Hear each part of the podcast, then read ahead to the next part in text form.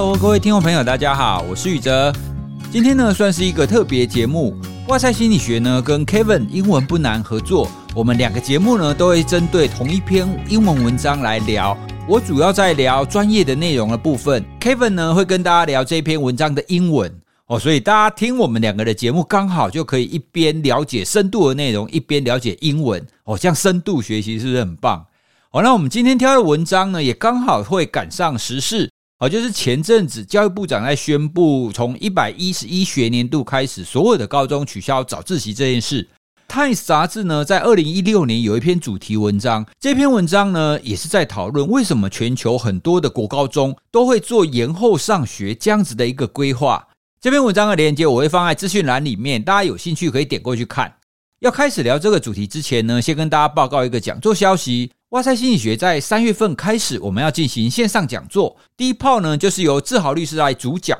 听众朋友，如果你想参加的话，也欢迎你点选资讯栏中的连结来报名参加哦。现在你只要报名参加，而且输入我们的折扣码，就可以有五十元的优惠。线上讲座的名额是有限的哦，所以感兴趣的话，就赶紧点选参加。好，那我们今天要谈的呢，就是高中生延后上学这件事。这个议题每一年都会有一些讨论呐，不过呢，每一年的讨论大部分都是无疾而终。好，那每一次讨论的时候呢，很多人都会说啊，他们之所以会睡得太少，是因为课业压力很大啦，是因为学生意志力不好啦，是因为他们晚上都在看剧啊、玩手游啊、聊天啊等等的。哦，所以延后上学没有用啦。每一次延后上学的讨论，其实都会有这样子的声音出现。但是这样子的声音，国外没有吗？那如果国外也有的话，为什么他们仍然愿意做呢？哦，其实欧美各国他们在十多年前就开始陆陆续续在做这样子的一个推动。比如说美国的加州，他们在二零一九年，就是前两年而已，他们通过了一项法案，加州规定州内的公立大学，它第一节课不可以早于八点半。哦，换句话说呢，就是让学生不用太早上学。哦，所以其实延后上学也是欧美各国他们持续在改善的一个方向。那为什么要这么做呢？很简单，就是为了希望青春期的学子们可以睡得多一点。那睡得多一点呢，才能够处于比较好的一个学习状态。所以呢，从世界各国的趋势来看，我们可以知道，国高中生延后上学这件事情，并不是台湾独有，哦，是世界各国都开始在做。那常常在讨论的时候啊，也有一种声音就说啊，对啊，国高中生睡得不够啊，可是国小生也睡不够啊，大学生也睡不够啊，那我上班族也睡不够啊，那我上班族睡不够，政府要不要推动，就是企业也可以延后上班？这样子的说法听起来好像很合理哦，因为睡不够，大家都来延后嘛。确实，现在社会上其实是面临着一个全体都睡眠不足的状态，但是为什么全球仍然同意国高中生要延后呢？重点就是因为国高中生他们的延后不只是因为睡眠不足的关系哦，他们有一个非常特殊的现象，这个现象呢只有青春期独有，除了青春期就没有哦。好，那这个现象我们称它为青春期的时候它的生理时钟延迟的一个现象。我们用比较白话的方式讲，就是变成夜猫子啦。比方说，如果你本来是晚上十点睡觉的人，进入青春期以后，你睡觉的时间会慢慢的往后。哦，本来十点，那变成十点半，变成十一点，变成十一点半，等等的。哦，那所以你也往后睡，你当然也会比较晚起啊。所以呢，非常多的研究者发现，当我们进入青春期之后，我们这个生理时钟就会往后跑，你就会变得比较晚睡晚起，也就是说，变得比较像是那种夜猫子。我们很多人都会觉得说，啊，你晚一点睡，就是因为你课业压力太大啊，你书读不完啊，你都在游戏啊，等等的。在这边要跟大家说明的是。其实这样子的一个晚睡晚起，并不单纯是因为外在因素的影响。其实早在一九九三年就有这样子的研究了。那个时候其实网络都还没普及，甚至你不要说现在的手机啊、iPad，其实通通没有哦。所以在早期，在网络不普及，而且手机、iPad 都没有的情况底下，青春期就已经有这样子的现象了。好，所以从这一点来看，我们不能把就是青少年他们会晚睡晚起的现象，都通通归咎于这种网络，通通归咎于这种电脑啊，或者是手机、平板等等的，跟这个是独立的。我们要怎么知道这些青少年晚睡晚起是因为他的生理现象呢？有一些研究从测量他体内的褪黑激素的分泌就可以知道了。哦，因为当我们晚上要睡觉的时候，我们的大脑当中就会分泌出一种叫做褪黑激素的一个荷尔蒙。那这个荷尔蒙会告诉我们身体说：“诶，现在是晚上喽，你要开始准备睡觉喽。”所以呢，你要睡觉，你一定要这种褪黑激素开始分泌，甚至分泌的够多，你才会睡得好。好，那从相关的研究，我们就发现，当这些青少年开始进入青春期之后，他体内褪黑激素的分泌的时间就越来越往后。这也印证了我们刚刚讲的，他们会越来越晚睡晚起嘛。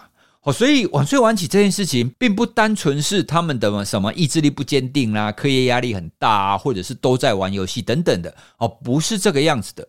哦，从他们的生理上，从他们的天性，我们就可以看到有这样子的现象了。所以呢，绝大部分的睡眠研究学者之所以支持国高中生可以延后上学，最重要的原因呢，就是因为有这种生理时钟延迟，也就是说青春期会变成夜猫子的这个现象。接下来再跟各位介绍几个研究，你就可以知道说，诶，这个现象确实跟外在因素没有太大的关系。第一个，有一些研究呢，它用实验室控制的方法。一群来参加实验的学生，他们在没有课业压力、没有游戏、没有聊天、没有网络的情况底下，让他们自己选择睡觉，而且让他们选择睡到饱。好，那这样是不是就可以暂时的让这一些学生去脱离这一些外在的关系？他可以自己选择啊。好，就是在这种脱离外在因素的情况底下，他的生理时钟仍然会呈现我们刚刚讲的这种比较晚睡晚起的现象。好，所以这是第一种，从研究上我们可以知道。即使去除了我们常说的这一种外在因素，青春期的学生呢，他们仍然会出现这种晚睡晚起的现象。第二个呢，其实很多研究者也发现，这种晚睡晚起的现象呢，跟青春期的第二性征的发展是有关系的。也就是说呢，当你越进入青春期，它延迟的现象就越明显。好，比方说你在青春期前半而已，哦，你刚进入青春期而已，这个时候呢还不明显。可是，如果你你很明显的进入青春期的中后段，那这样子延迟的现象就更明显了。其实大家可以想象，其实每一个人进入青春期的时间都不太一样嘛。哦，所以呢，他们就找了一群同样年级的学生，比方说他们通通找了国中二年级好了，一群国中二年级的学生，他们所接受的课业压力或者是在上网等等的这一些影响都差不多嘛。好，因为他们同样年级啊。可是，大家也可以想象，就算他全部一样是国中二年级，他们每一个人进入青春期的速度也不太一样嘛。好，所以有些人国中二年级才刚进青春期，但是有一些人国中二年级已经到青春期后半喽。哦，所以他们就收集这样子同样年级，但是他们在青春期阶段不太一样的学生。好，那他们也的确发现。同样年级的情况底下，他会根据他青春期发展的进度不太一样，而呈现生理时钟延迟不太一样的这种状态。也就是说，跟我们前面说的一样，当你进入青春期之后，这样子晚睡晚起的现象就会变得更明显。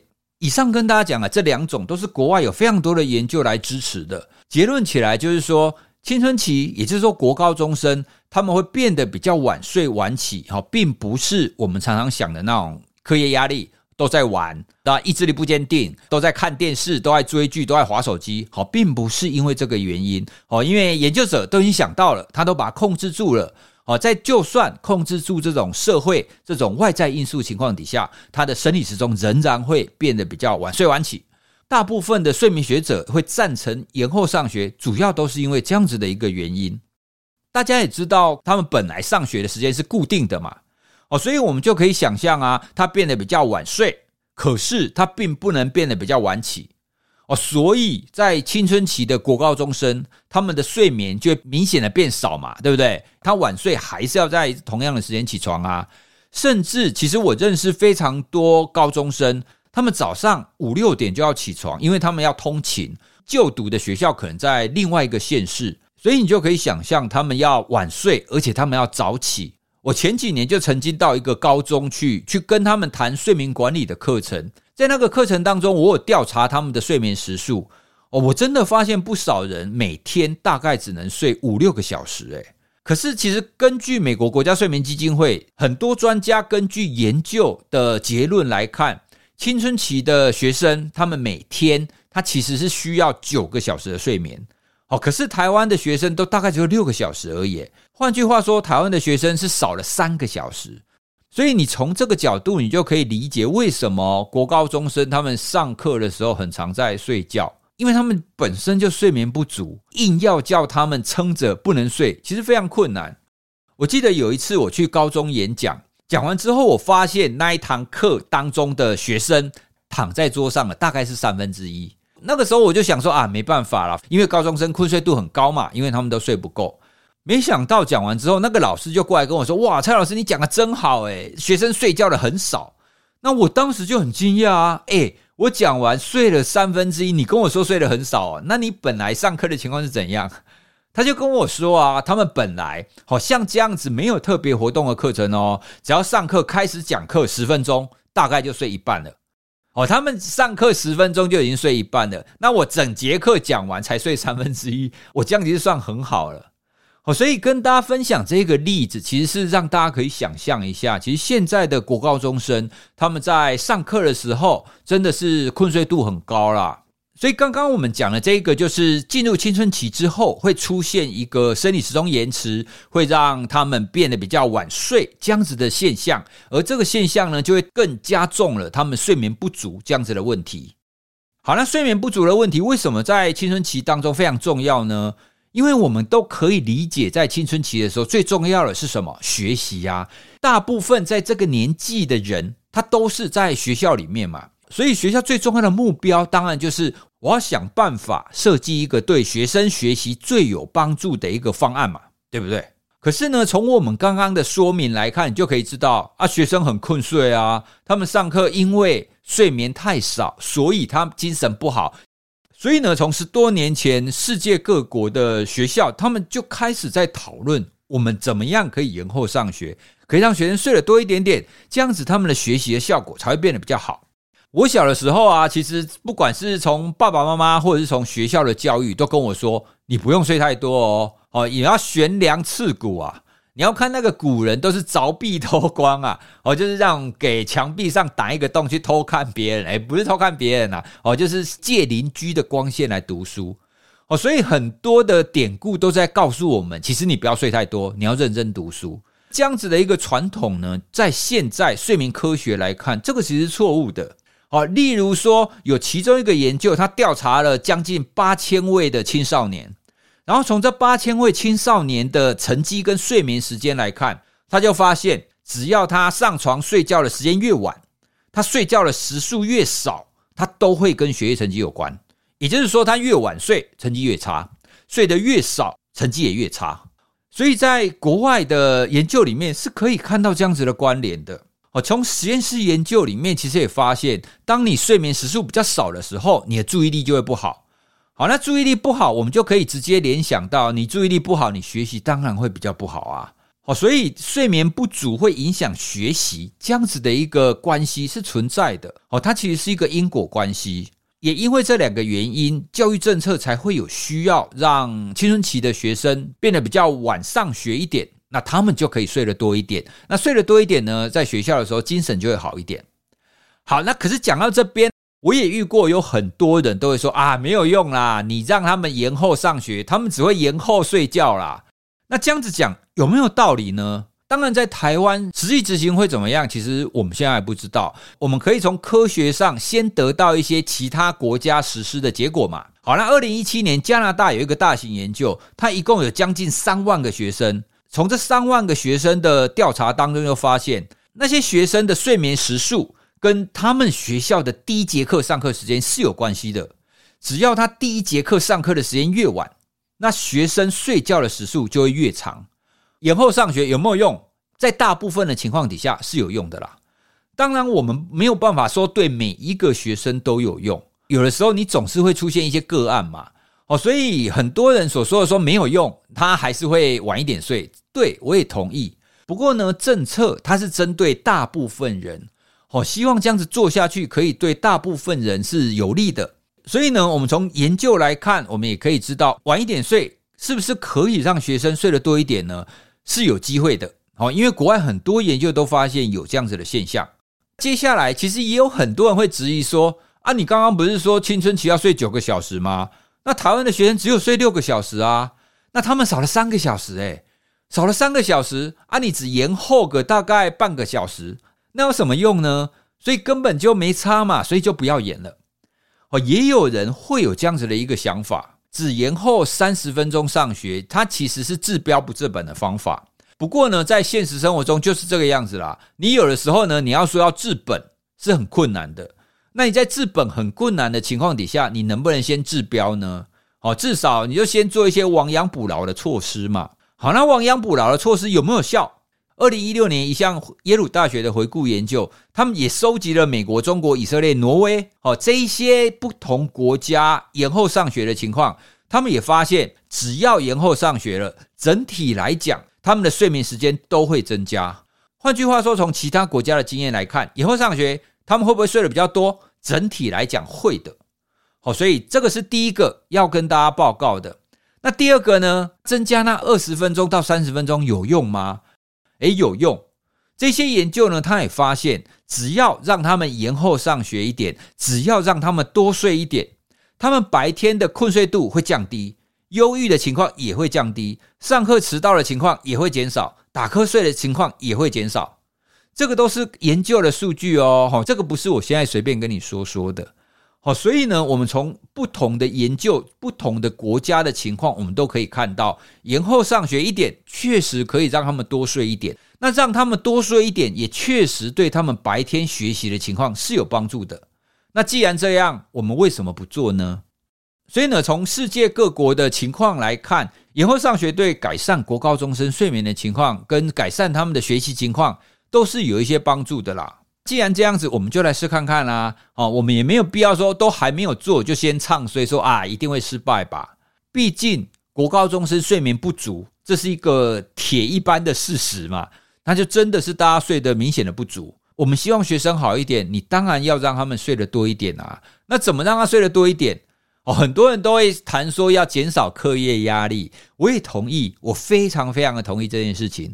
可是呢，减少课业压力这一点，从几十年前就开始在谈了哦。各位，如果你跟我一样是经历过联考年代的人，我们回忆一下，当初废除联考，改成这样子多元入学的方式，当初喊最大的口号，是不是就是要降低课业压力？几年前开始在做课纲调整的时候，是不是大家也都爱说我们要减轻课业压力？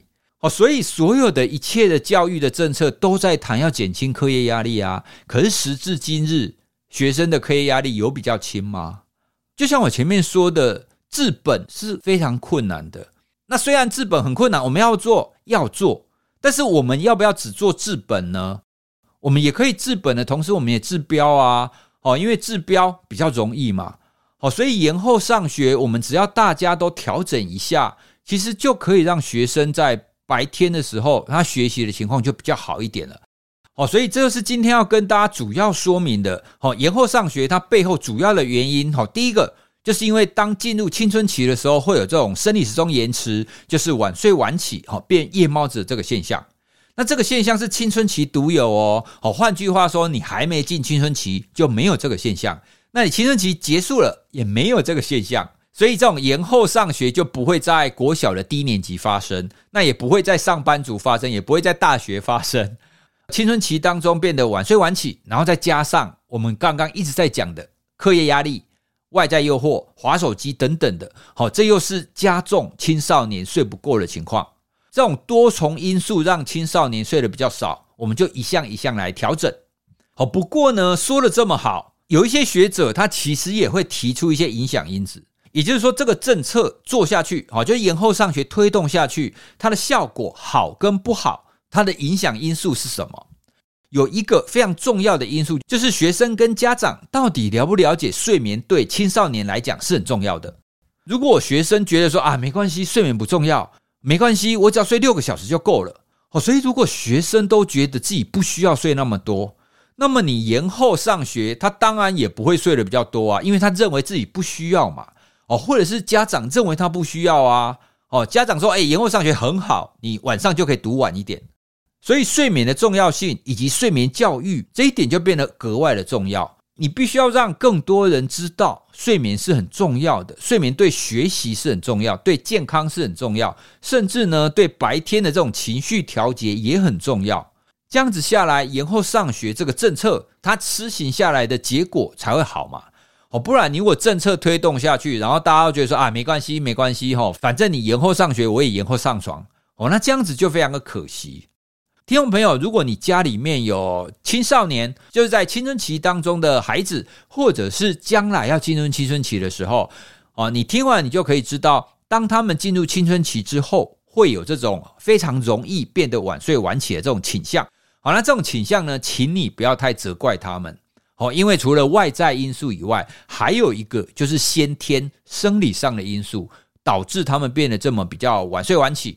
哦，因为真的要大家都知道这样子的一个重要性在哪里，大家才会愿意睡多一点嘛。所以呢，正确的政策就要有正确的引导。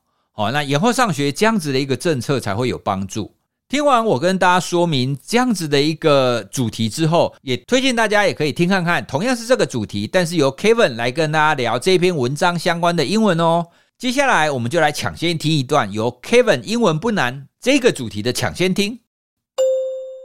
There haven't been any major incidents, and students appear more engaged. 然后，所以这边有一个搭配词要讲，就是 major incident。你要讲一个重大事件的时候，我们会说 major incident。big incident 听起来就是怪怪的，是 major incident。那所以还有什么东西会呃跟 major 来搭配使用？你们应该知道 major 就是重大的。所以比如说像呃呃以纽约来讲，我讲纽约是呃 电视剧的时候，电视剧常演，就是说，哎，他们有那种重大警察那种重大案件的单位。他们专门在处理的，比如说那种，呃，我像那种艺术品的偷窃，或是那种重大的连续可能很多杀人事件的，类似像那种的，那他们就会呃请来那个 major case squad，squad 就是这个队，某个队或是某个机构的这种呃的这种意思。那像可以像是一个小队啦，OK，那 major case 就是重大案件的小队，OK，好，那再往下。My daughter used to feel tired all the time, says Elizabeth Endy, mom to a freshman at McLean High School. Now she gets through homework more quickly, and when she's working, she looks more alert. 好，所以这个妈妈就讲说，哎呀，小朋友以前都看起来超累，但是，哎，他最近看起来就是呃比较有精神，然后做事情也都比较有效率。OK，所以这边有几个地方要稍微讲一下。第一个就是一个片语动词，就是 to get through something。to get through something 的意思，简单来讲就是经历。可是它可以用在各种不同情况的经历。我举一个例子，比如说，We have a lot of work to get through，就是说我们有很多工作要解决。We have a lot of work to get through。OK，那比如说像呃刚刚这边就是。Now she gets through homework more quickly，就是说，诶，她现在解决这个工作就解决得很快。那再来另外一个就是跟电话的时候会用到，比如说，I tried to call her but couldn't get through。I tried to call her but couldn't get through。 这时候的 get through 是指没办法打通。所以比如说你要讲说，诶，我没有办法跟某个人，我我我联络不上他，说，I I can get through to her。OK，这个是 get through 的另外一个用法。那再讲一次，get through 整体上就是经历。但是在不同的时候，它会有不同的呃些微的差别。像前前面是工作，然后另外也可以是电话。那最后就是 more alert。alert 这个单词记一下，就是机警，就是说现在他晚睡晚起之后，哎，他做事情比较快，然后他做事情也比较也也比较机警，就感觉不会像是很很拖拖拉拉的那种感觉。推荐大家可以点资讯栏当中的连接哈，直接去听 Kevin 英文不难，他讲完整版。或者是你可以直接搜寻，就可以找到他的节目，你就可以听到这一集喽。关于志豪律师的线上讲座，如果大家感兴趣的话，也请大家尽快的报名哦，因为名额有限的关系。关于今天谈的主题呢，如果你有什么想要回馈或讨论的话，也非常欢迎你可以留言或传讯息给我们。我们今天的节目就到这里喽，谢谢大家的收听，拜拜。